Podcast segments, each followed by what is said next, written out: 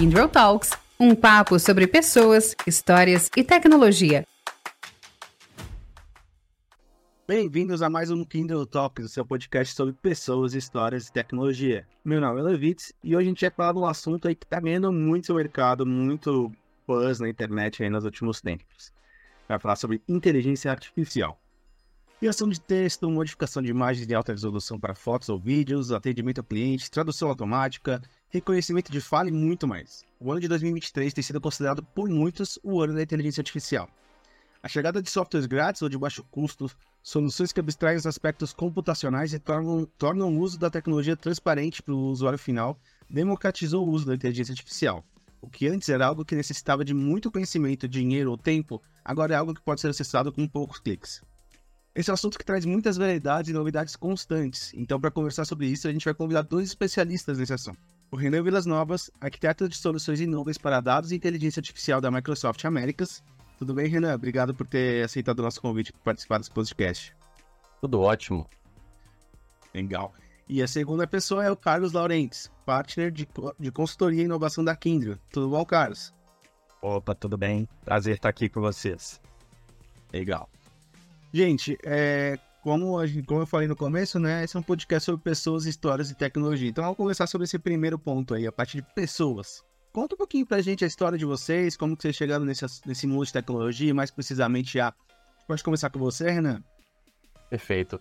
É, antes de mais nada, muito obrigado pelo convite aqui. Realmente, em nome da Microsoft, é um prazer a gente estar aqui participando do podcast de vocês mais uma vez. E, bem, minha carreira nessa área de, de, dados, de inteligência artificial, começou há cerca de 12 anos atrás, né? Eu tenho uma carreira razoavelmente extensa nessa área de ciência de dados, né? Que é uma área que teve um boom muito grande nos últimos 5, 6, 7 anos, mas que é, lá atrás, né, já, já tinha muita gente trabalhando com isso, às vezes até com outros nomes, né? Estatístico, é, matemático, mesmo analista de, de, de modelagem. E eu trabalho há 12 anos nesse mercado. Hoje em dia eu trabalho na Microsoft como arquiteto de soluções em nuvem, né, para dados de inteligência artificial aqui na nossa área, que atende os parceiros da América Latina e também de, de Américas, né, como geral.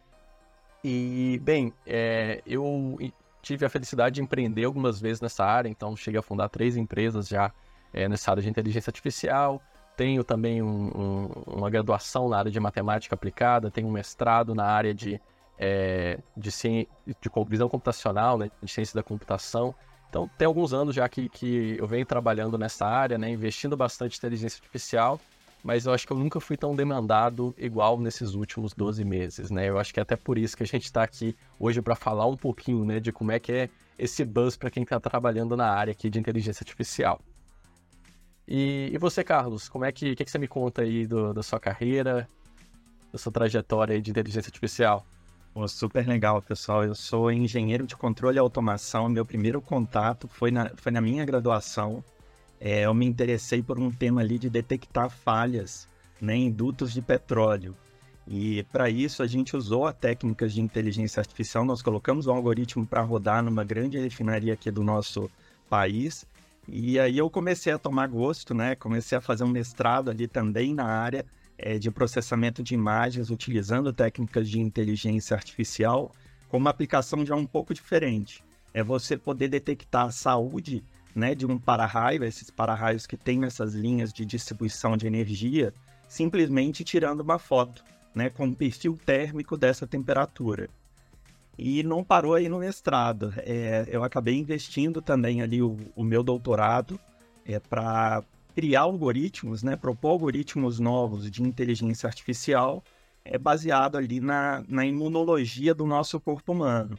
Então, assim, a, é, essa área é uma área que, que realmente tem, tem a minha paixão. Eu comecei ali desde a graduação e no meu papel agora na Kindrio, é, nós é, estamos colaborando né, com vários clientes em criar essa jornada de como trazer inteligência artificial, de como utilizar os dados para trazer produtividade, para trazer um ganho de negócio para esses nossos clientes. Então, é, obrigado de novo pelo convite né, e por falar de um tema que está tão na pauta assim, de, de todos os nossos clientes.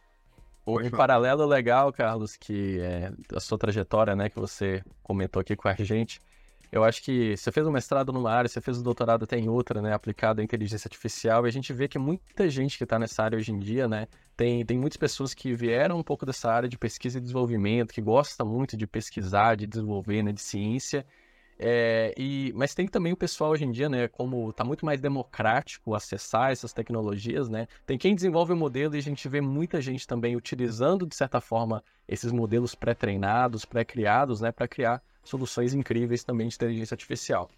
Eu tive a, eu tive a felicidade também de, de trabalhar no, no meu mestrado com uma área diferente das duas que você citou aqui. Eu trabalhei com agronegócio aqui no, no Brasil, no meu mestrado. Eu instalava câmeras em aviários comerciais, né, de, de granjas mesmo de criação de frango de corte e frango para corte, né? E basicamente a gente inferia os estados de conforto dos frangos baseado em como eles estavam se posicionando e se movimentando no aviário.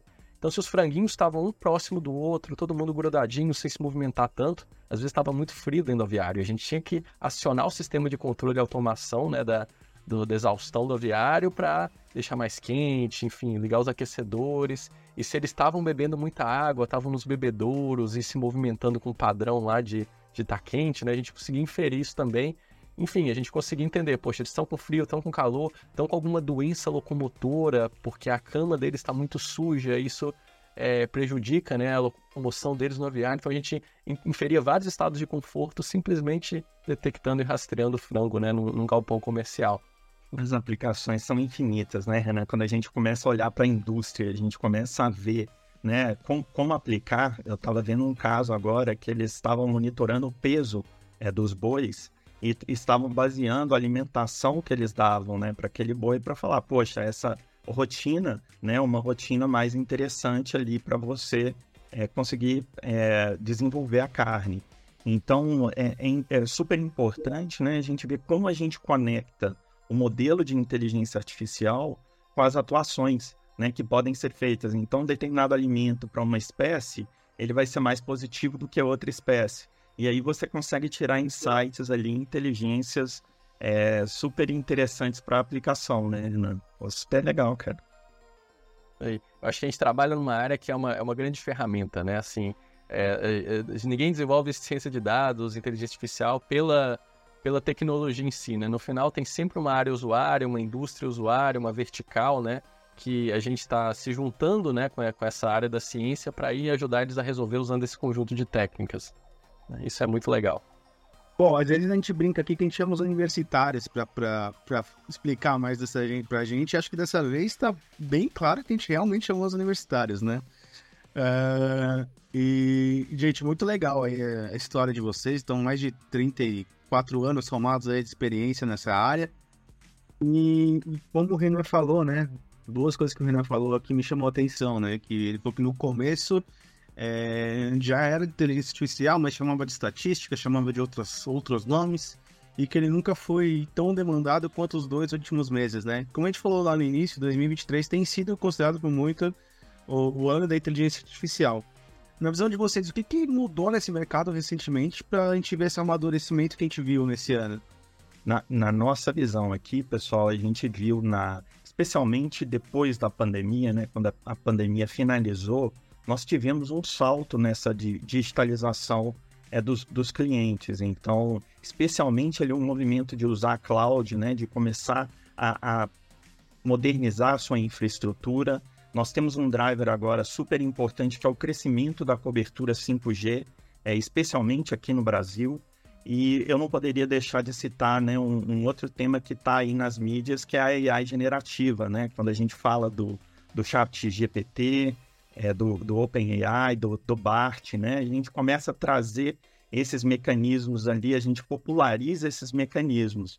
Então, na nossa visão, assim, esse, esse, essa demanda e esse amadurecimento eles vêm muito por essa questão da infraestrutura, ele vem pela questão também da mídia, e a gente também não pode deixar de citar, né? O, o modelo de negócio que nós estamos avançando é, nas grandes empresas, ele demanda cada vez mais produtividade, ele demanda é, que, que, você utilize os seus dados para tomada de decisão, e, e com essa visão, a, a parte de inteligência artificial se posiciona como uma tecnologia, como enabler para a gente alcançar esses benefícios de negócio, né, Renan? O que, que, que você enxerga disso, Renan?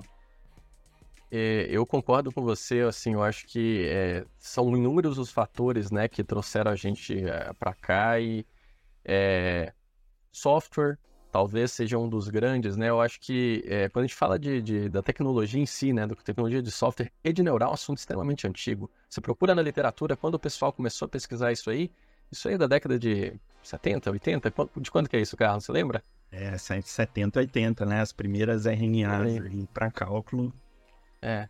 E só que nunca funcionou muito bem, assim, pra, na, na escala de hoje, né? Porque eles tinham dificuldade de é, usar nessas camadas de redes neurais, né? Assim, é, enfileiradas para conseguir fazer uma rede super complexa que simula um pouco mais, né? A forma como a gente é, pensa, como a gente realmente é, faz um entendimento, né? De, de, de, dados. É, só que nos últimos anos, poder de computação, né, principalmente com o avanço de, das GPUs, né, de, da própria NVIDIA, né? Foi uma das grandes aí que disseminou muito o, o, os frameworks né, de Deep Learning, esse boom que teve, né? Em visão computacional. Poxa, o celular de qualquer pessoa aqui que está escutando a gente, hoje em dia consegue detectar uma face, consegue fazer uma biometria facial. Isso era algo extremamente demorado e custoso 10, 20 anos atrás. Então, a gente viu né, o software que roda esse tipo de modelo, né, cada vez se especializando mais, sendo mais ágil, o hardware melhorando bastante, né? E é claro, eu acho que nunca a gente achou um use case, talvez, que tanta gente se interessasse por inteligência artificial igual a IA generativa. A gente já tinha um, um desejo grande, assim, de agentes conversacionais por conta das Alexas, dos, é, das Cortanas, dos Google Nows da vida, né, da Siri. A gente via, os usuários queriam falar com, com esses agentes, mas eles nunca funcionaram tão bem. Aí a gente vê do, do nada, de um dia para o outro, né, assim, surge um chat GPT que funciona muito melhor do que qualquer experiência passada com qualquer chatbot que qualquer pessoa já teve.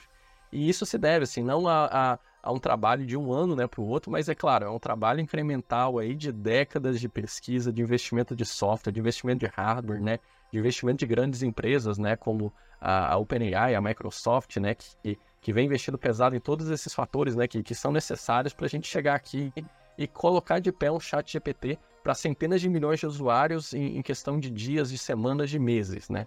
A gente só consegue isso por causa de nuvem, por causa de software, por causa de hardware, né? Por conta de todos esses fatores.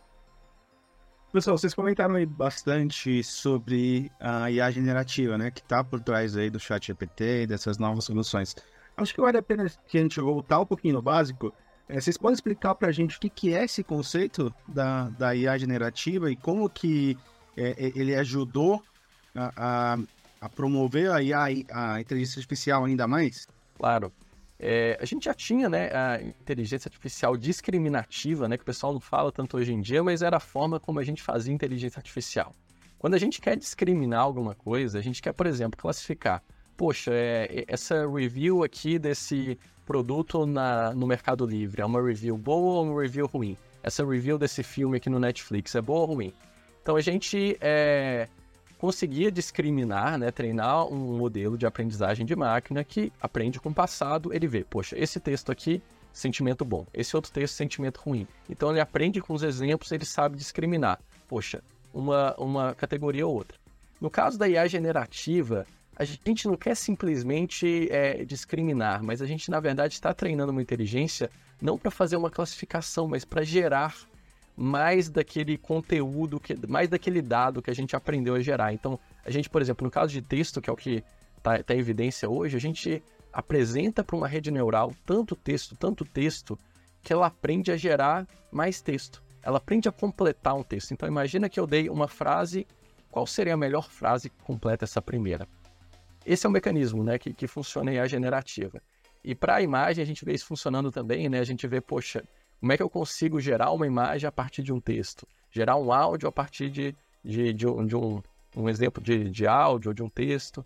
E sempre assim, são esses treinamentos. A gente aprende com uma grande massa de dados, não a discriminar, mas a gerar outros exemplos de dados. É, é legal esse ponto é, que você colocou, Alan, né? A AI generativa tem um papel, acho que, muito grande nessa é, comodização né, da, da AI. E como que a gente enxerga né, a AI generativa, trazendo aqui um exemplo exatamente, é a criação de conteúdo. Estava vendo uma aplicação né? Uma pessoa que teve uma multa, né? Teve uma multa de trânsito e ele queria recorrer, sabe, Alan? Ele, ele tava com aquela multa, mas, poxa, eu, eu vou ter que recorrer a um advogado, eu vou ter que... O que, que eu vou ter que fazer? Eu nem sei direito, né? E aí ele, essa pessoa teve a ideia, é um caso real, tá? Ele, ele abriu o chat GPT e falou, chat GPT, eu gostaria de recorrer de uma multa de trânsito, né? Você poderia é, me ajudar gerando um conteúdo? E o que, que o chat GPT fez? Ele, o chat GPT gerou um script explicando para ele que ele deveria é, ir num determinado site, que ele deveria submeter uma determinada carta né, com recurso, e o chat GPT conseguiu gerar essa carta utilizando toda uma terminologia de um advogado. Então, nesse caso, por que, que a gente chama né, de, de AI generativa? Porque a AI ela, ela consumiu conteúdos parecidos, então ela aprendeu como gerar né, uma carta para recorrer de, de um processo de multa e utilizou toda essa terminologia para contextualizar o caso específico daquela pessoa e gerou esse conteúdo para ela. Então, o interessante da IA generativa é que ele não traz só essa visão de classificação, né? Você treinar com os dados e ele te dá uma resposta. Na verdade, ele te dá o conteúdo, ele te contribui com o conteúdo. Um outro exemplo interessante que nós temos hoje nas plataformas, né, que a gente chama das plataformas de dados, é que você consegue gerar código, você consegue gerar é, código de programação para você ter uma consulta. Então, vou, vou, usar o seu exemplo, tá, Alan? Que você está é, tá focado em marketing e você quer entender como que os podcasts estão se distribuindo ali em termos de audiência, é, em termos de, de, dos assuntos. Então, você tem uma base de dados com toda aquela informação e você precisa gerar um relatório, tá? Você precisa, olha, eu preciso identificar aqui nesse mês quais os meus podcasts que tiveram mais acesso. Então, você falando é, com, com a sua plataforma de dados, você conseguiria gerar uma consulta, você conseguiria gerar um relatório para apresentar.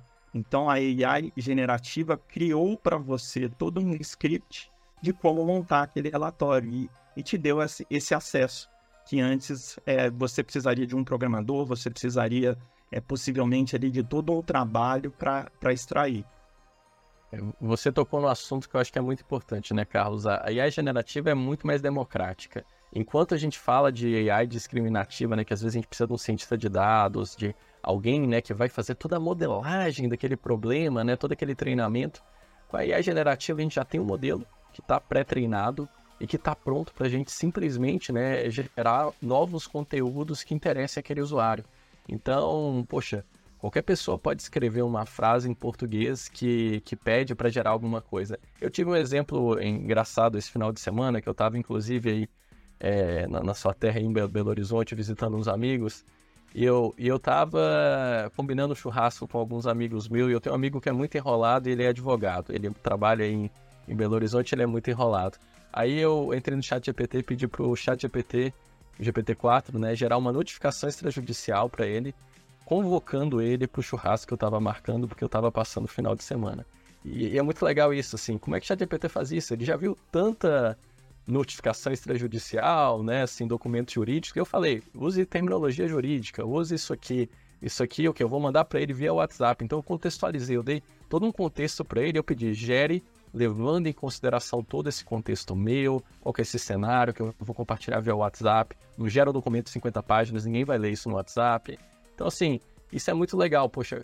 Assim como eu posso fazer isso, qualquer pessoa pode gerar um texto também, né? Sem ter nenhum conhecimento de ciência de dados para usar esse tipo de ferramenta. Não, isso é super legal. É, eu acho que eu entro nessa turma aí que, que não, não utilizava muito essas soluções de AI, até o, o, o Renan comentou sobre é, é, Cortana, Alex, enfim, eu não era uma pessoa que utilizava muito isso, mas agora com a chegada do ChatGPT, eu passei a utilizar e, e, é incrível, né? As coisas que, que, que, que ela consegue fazer. É, eu acabei de voltar de férias é, e antes das minhas férias eu pedi pro chat GPT para ir monte um roteiro de X dias em tal lugar com orçamento de tanto por dia, e ele deu várias sugestões aí. Não segui todas, porque a gente sempre dá uma adaptada ali, né? principalmente férias, é uma coisa muito pessoal. Não fiz todo esse treinamento que o Renan sugeriu, mas usei bastante. E aí eu voltei de férias, tinha uma foto, foi incrível, mas estava cheia de gente em volta. Peguei um outro software lá que tem edição de imagem, falei, remova as pessoas e ó, ficou perfeito. Dá até pra já postar nas redes sociais. Mas, é, aproveitando esse gancho aí do chat GPT, é, eu falei que a gente ia ter um podcast, falei, entrei lá no chat GPT, falei, ó, vamos ter um podcast, vai ser com a Microsoft, com a Kindle, vai ser sobre IA. Falei, me monta uma pergunta para eu fazer nesse podcast. E a pergunta que o chat GPT montou pra, pra gente foi, como você vê o papel da inteligência artificial na sociedade nos próximos anos? Quais são os desafios e oportunidades que podemos esperar à medida que a inteligência artificial continua a avançar e ser adotada em diversas áreas? E aí, foi boa pergunta do ChatGPT? Como que vocês responderiam ela aí?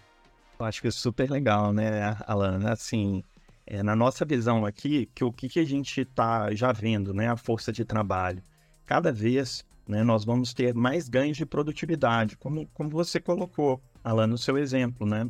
Antes você precisaria juntar ali várias fontes de dados, você precisaria ter um consenso. Hoje, a inteligência artificial faz isso de uma forma muito natural. Então, você tem esse ganho de produtividade para tarefas é, que, que, que, estão alinhadas ali a um, a um, determinado conjunto de dados. Você trabalha de forma mais inteligente, porque você consegue trazer mais foco. Né? No seu caso ali, por exemplo, você trouxe um foco para sua viagem. Né? Ele gerou uma programação inicial ali para você e você, olha, mas o meu foco da viagem é, é em fazer esse, conhecer esse local, é estar com essas pessoas. Então você conseguiu trazer um foco maior porque trazia valor para você. E eu, eu entendo que, por último, que a última característica que é importante para essa força de trabalho é a parte que ela fica informada, ela fica dirigida aos dados, ela fica data-driven. E o que, que isso quer dizer? Isso quer dizer que você começa a gerar é, dados dentro das, do, das suas organizações, dentro do seu trabalho, e você vai começar a tomar decisões cada vez mais rápidas baseado nesses dados, baseado em histórico do que aconteceu em cima daquele dado, baseado em probabilidades dessas ações. Então, o, o que a gente enxerga ali para o futuro é que, que o trabalho vai ficar cada vez mais produtivo, ele vai ficar mais ágil e você vai cada vez mais consolidar essas bases grandes de dados para ter a sua tomada de decisão. E para isso é super importante você ter o que a gente chama de data literacy, que é você ter essa alfabetização de dados, você ter essa democratização dos dados para as pessoas, para elas conseguirem utilizar os seus dados para tomar decisões em cima deles. E, e, e, no contexto não só acho que das empresas, né? Eu, eu, eu vejo que nós como cidadão, cidadãos né, do, é, que consomem também soluções de muitas empresas, né? A gente está meio que percebendo a IA generativa fazendo mais parte do nosso dia hoje em dia. É, é uma viagem que a gente planeja, é um produto que a gente vai comprar, é, é a nossa vida pessoal, né? E a generativa entrando, assim como outras tecnologias entraram no passado. Se a gente vê a revolução que teve, né? Que talvez muitos dos ouvintes daqui do podcast né, tenham vivido também, que é a revolução dos smartphones. Poxa, às vezes nossos pais, nossos avós não, não, não tinham um smartphone onde eles é, estavam para se comunicar com qualquer pessoa. E, poxa, quem se imagina hoje em dia indo para um lugar sem um celular? No, mesmo quando já existia celular, mas não era smartphone, não era uma tecnologia tão útil assim que você queria ela no seu dia a dia, seja profissional, eu consigo trabalhar hoje em dia com meu celular, seja no pessoal, quando eu estou em casa, às vezes, é, querendo comprar alguma coisa aqui para casa, o celular também está lá como uma tecnologia que me habilita a fazer muita coisa. E eu vejo muito dessas jornadas pessoais e profissionais, né, tendo a IA generativa como um componente assim natural dessa jornada no futuro. Assim como o celular hoje em dia é indispensável, assim como a internet é indispensável. E, e, e, a sociedade, assim, eu acho que vai evoluir muito com isso. Igual o celular hoje em dia faz a gente ser mais produtivo, faz a gente conseguir ter, ter, ter funções que não existiam antes, né? Criou várias novas é, novas oportunidades, né? Todo essa, esse mundo digital, de influência, de, de tecnologia mesmo, né? Mesmo muitas das empresas grandes que a gente conhece hoje em dia, o negócio não existiria sem um celular. Não existiria um Uber se não existisse um celular na mão de cada pessoa. não existiria um, um Airbnb ou vários outros negócios digitais, mesmo é, é, outras empresas né, desses últimos 10 anos. E, e, eu vejo que novos negócios vão surgir, novas oportunidades vão surgir no mundo, né? E a gente só está no começo, a gente está aqui assistindo de camarote muito do que está acontecendo, né? Vocês aí da Kindle, a gente que é da Microsoft, e junto com vários dos nossos clientes, né, que estão também surfando essa onda. É, não, é muito interessante isso quando a gente pensa nessas novas empresas, né, que, que surgiram através disso, empresas que estão se reformulando, estão se renovando através de novas tecnologias, como AI, como vocês falaram do celular, que já não é novo, né, mas que ainda tem sido cada vez mais abrangente, né? Muita gente não tem nem mais TV em casa, não tem mais internet Wi-Fi, né? Só usa do celular, enfim. É, mas uma coisa que, que eu acho que vale a pena a gente passar aqui, que quando a gente fala do mercado de inteligência artificial, é, sempre fala sobre o mercado de trabalho, né? Eu lembro que eu fui, a minha carreira inteira foi em empresa de tecnologia, né? Eu tinha 12, 13 anos aí trabalhando na área de marketing, de empresa de tecnologia, e há 6, 7 anos atrás eu fui num evento desses big eventos de tecnologia, e uma empresa tinha lá um totem que falava, ah, coloque aqui o seu cargo e vamos dizer se seu, se seu cargo vai existir no futuro por causa de inteligência artificial. Eu coloquei lá meu cargo de marketing e falava, não, não vai existir, mas a gente está sobrevivendo aí, já faz sete anos e estamos tá, indo aí, acho que não vai acabar tão cedo. É, e aí muita gente tem essa crítica para a inteligência artificial, fala que vai canibalizar, que vai matar o trabalho de todo mundo. Outras pessoas acham que não, acham que a gente vai trabalhar de maneira mais inteligente, que a gente vai conseguir criar novas oportunidades de, de mercado de trabalho. Qual é a visão de vocês sobre esse, esse tema? Uma coisa que eu acho que é inegável, né, Alan, é que nós estamos tratando realmente de uma automação cognitiva. Enquanto a gente teve várias outras revoluções que automatizaram a, o trabalho braçal, a gente sempre tem muita dificuldade de, poxa, como é que a gente automatiza alguma coisa que seja mais intrínseca de um, entendimento, um discernimento, né, que, que é natural da inteligência humana, não da inteligência artificial, né? E, poxa, com a AI generativa a gente está começando a conseguir automatizar algumas tarefas dessas cognitivas. E, e, e, dentro dessas automações, a gente vai sim né, é, é, repensar muito quais são as tarefas que uma inteligência consegue fazer, o que, que a gente precisa realmente do ser humano. Talvez o primeiro, a primeira profissão né, que mais foi impactada pela IA generativa foram os desenvolvedores. Se a gente for ver essas soluções de IA generativa, qual foi a primeira solução que foi posta no mercado? Foi o GitHub Copilot, que era um copiloto, né, que estava lá junto com o desenvolvedor, ajudando ele, ele a ser mais produtivo. De todas as empresas que eu conheço aqui, né, até mesmo de mim, né, usuários de, de GitHub Copilot, sim, as, as, empresas continuam tendo problema de desenvolvedor e querendo contratar mais desenvolvedores. Não estão querendo mandar os desenvolvedores embora porque agora todo mundo é mais produtivo com o copiloto, ou porque é, o copiloto agora pode codificar as coisas, né? Então eu, eu enxergo muito isso, assim, os, as aplicações mais impactantes da IA generativa que devem surgir nos próximos anos. A minha aposta é o quê? Que elas sejam copilotos, que o, o, o ser humano continue sendo o piloto, quem realmente é dono né, do, do, do que precisa ser feito, direciona a inteligência artificial e todo aquele trabalho manual de, de, de ir buscar alguma coisa, fazer uma tarefa repetitiva, poxa, isso aí talvez a gente consiga automatizar com a IA generativa, sempre com o ser humano no controle e a gente causar um impacto gigantesco.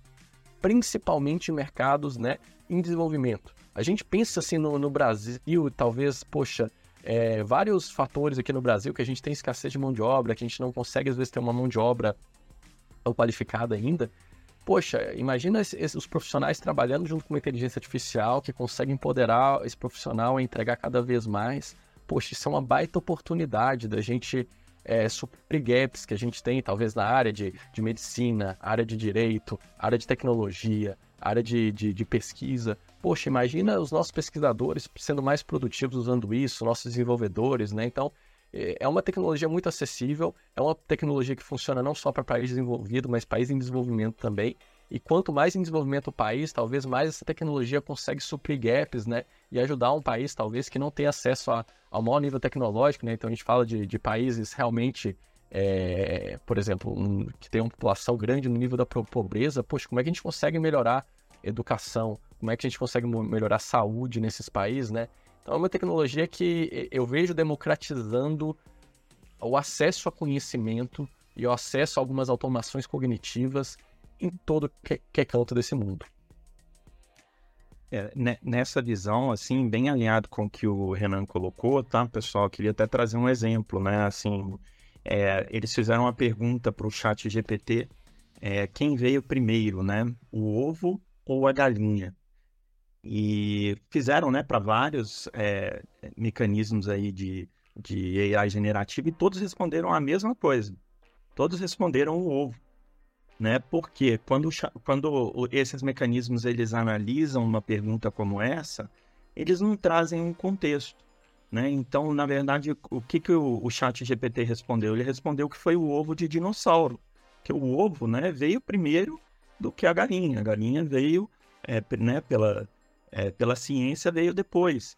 Mas ele, ele, não entendeu o contexto daquela pergunta. Então, quando, quando a gente faz, né, coloca um contexto é, de negócio, quando a gente a gente tem que tomar alguns cuidados para contextualizar isso para a inteligência artificial. Então, a, a, gente não chega hoje num nível de maturidade que a inteligência artificial ela é totalmente autônoma. Ou seja, ela, ela não precisa ter o homem ali balizando é, para essa tomada de decisão. E, e, isso só fortalece o papel do humano dentro da criatividade desses processos. Então, a, a ideia é que a gente tenha produtividade com criatividade. Quando a gente começa a olhar a inteligência artificial e essa combinação do homem com a máquina, o que a gente está buscando é alterar um pouco esse balanço, né? E deixar a criatividade com o homem e menos é, com a máquina. A máquina vai focar em atividades que efetivamente é, não necessitam de todo esse poder cognitivo, desse poder de decisão hoje que o humano tem e que as aplicações vão, vão aumentar. Então, a, a gente começa a ver, por exemplo, gêmeos digitais, né, que são modelos é, digitalizados de processos produtivos é, dentro da indústria. Então, você começa a tomar decisões. Poxa, será que eu ligo esse gás? Será que eu não ligo? É, até que ponto a gente consegue legalmente delegar isso para uma inteligência artificial? Então a gente recomenda sim ter, ter uma, uma análise criteriosa para cada uma dessas aplicações, para esses use cases, para que a gente consiga otimizar esse balanço. Ou seja, o que a gente quer efetivamente é trazer valor, mas a gente não quer trazer riscos. E, e existe um marco legal né, para o uso da inteligência artificial. É, todas as empresas hoje que estão é, fomentando o uso dessa tecnologia trazem junto né, é, cinco principais mandamentos é, né, que vão ali desde você estar tá democratizando é, decisões, como por exemplo, é, poxa, eu vou fazer um empréstimo hoje no banco, né, e tem um modelo de inteligência artificial que vai tomar aquela decisão. Então, será que ele está usando os fatores corretos para tomar essa decisão? Será que ele, ele, ele vai dar esse empréstimo baseado nos valores corretos? Então, é, é muito importante que a gente entenda que a inteligência artificial ela, ela traz o valor dela quando a, o humano está ali próximo. Então é, é, é muito importante a gente trazer essa sinergia sempre junto quando a gente for desenvolver isso aí nessa visão futura. E isso que você falou da ética, Carlos, eu acho que é algo muito importante, né? Porque é, a gente não pode simplesmente criar tecnologia, né, e lavar as mãos com relação ao que a tecnologia faz, né? Eu acho que todas as empresas que estão desenvolvendo é muito importante que elas olhem sim para. Eh, invistam sim nesse desenvolvimento, né? Mas eles sempre pensem na, nas implicações éticas, mesmo nos padrões, né? De como é que a gente consegue controlar, governar, né? Toda essa tecnologia que está sendo feita, né? Como é que a gente consegue ser mais transparente com relação ao funcionamento? Como é que a gente dá visibilidade para o ser humano que está falando com uma inteligência, não com, com um ser humano, né? E, e enfim, é, consegue ser mais a, a, responsável, né? Mais accountable também pelo que a gente faz, né? Uma vez que, por, por exemplo, uma inteligência artificial erra, a gente não pode botar culpa na inteligência artificial, né? A inteligência artificial não é, não é, não é a culpada, é a empresa que, que desenvolveu aquilo, é, é realmente, assim, o, os times, né? A gente sempre tem que ter, assim, uma, uma responsabilidade sobre aquilo que está sendo colocado ao mercado, né? E, e, e, e, o ser humano tem que, por isso o ser humano ainda é muito importante, estando, né, assim, junto da inteligência artificial, para balizar, para validar, estando nesse loop de decisão da inteligência, né?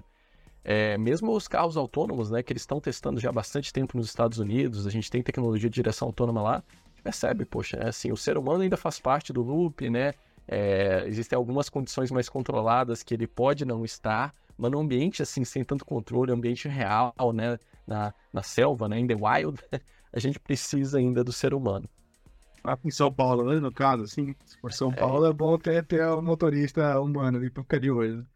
Né? São Paulo vai ser o. Quando a inteligência estiver funcionando em todo lugar, a gente traz ela para cá e a gente vai testar se realmente ela tá no nível de, de chegar aqui no Brasil. Pessoal, pra gente, a gente tá se caminhando aqui ao final do nosso tempo, então pra gente fechar, a gente gosta de deixar algumas dicas aí pra, pra, pra nossa audiência. Então, uma empresa aí que ainda não está utilizando inteligência artificial, por onde que ela pode começar? O que, que ela tem que tomar cuidado ao começar? Que dicas que vocês deixam aí para esse pessoal que ainda quer entrar nesse mundo da inteligência artificial na visão corporativa? Pessoal, acho que primeiro o mais importante, que é ter dados de qualidade. Não, não adianta é, queremos esperar que a inteligência artificial vá criar é, malhas de decisões, vá, vá aprender comportamentos se os nossos dados não têm qualidade.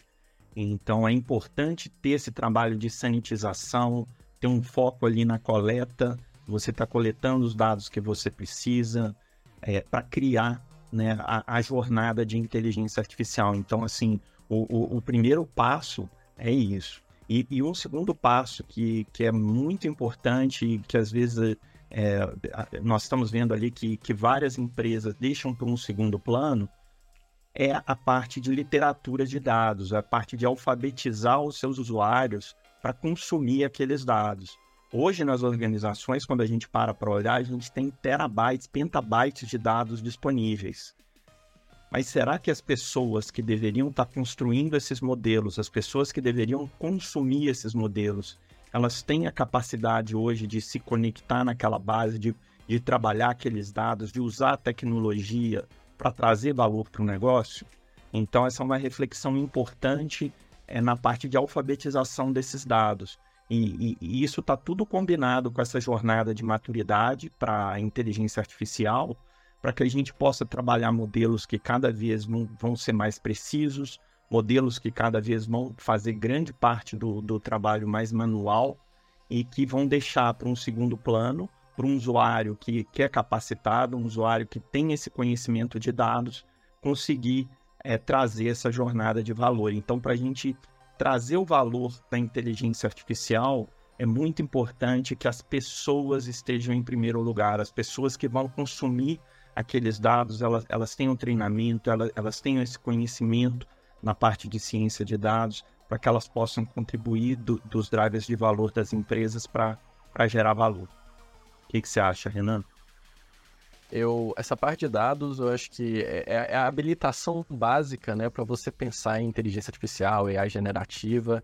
É, a gente fala muito, né, se, se você, seus dados são ruins, não é sua inteligência artificial que vai salvar, né, aquela decisão em cima do dado ruim. Você coloca um ser humano para ver aquele dado e tomar uma decisão, ou inteligência artificial para ver aquele dado e tomar uma decisão, os dois vão tomar decisões ruins porque o dado tá ruim.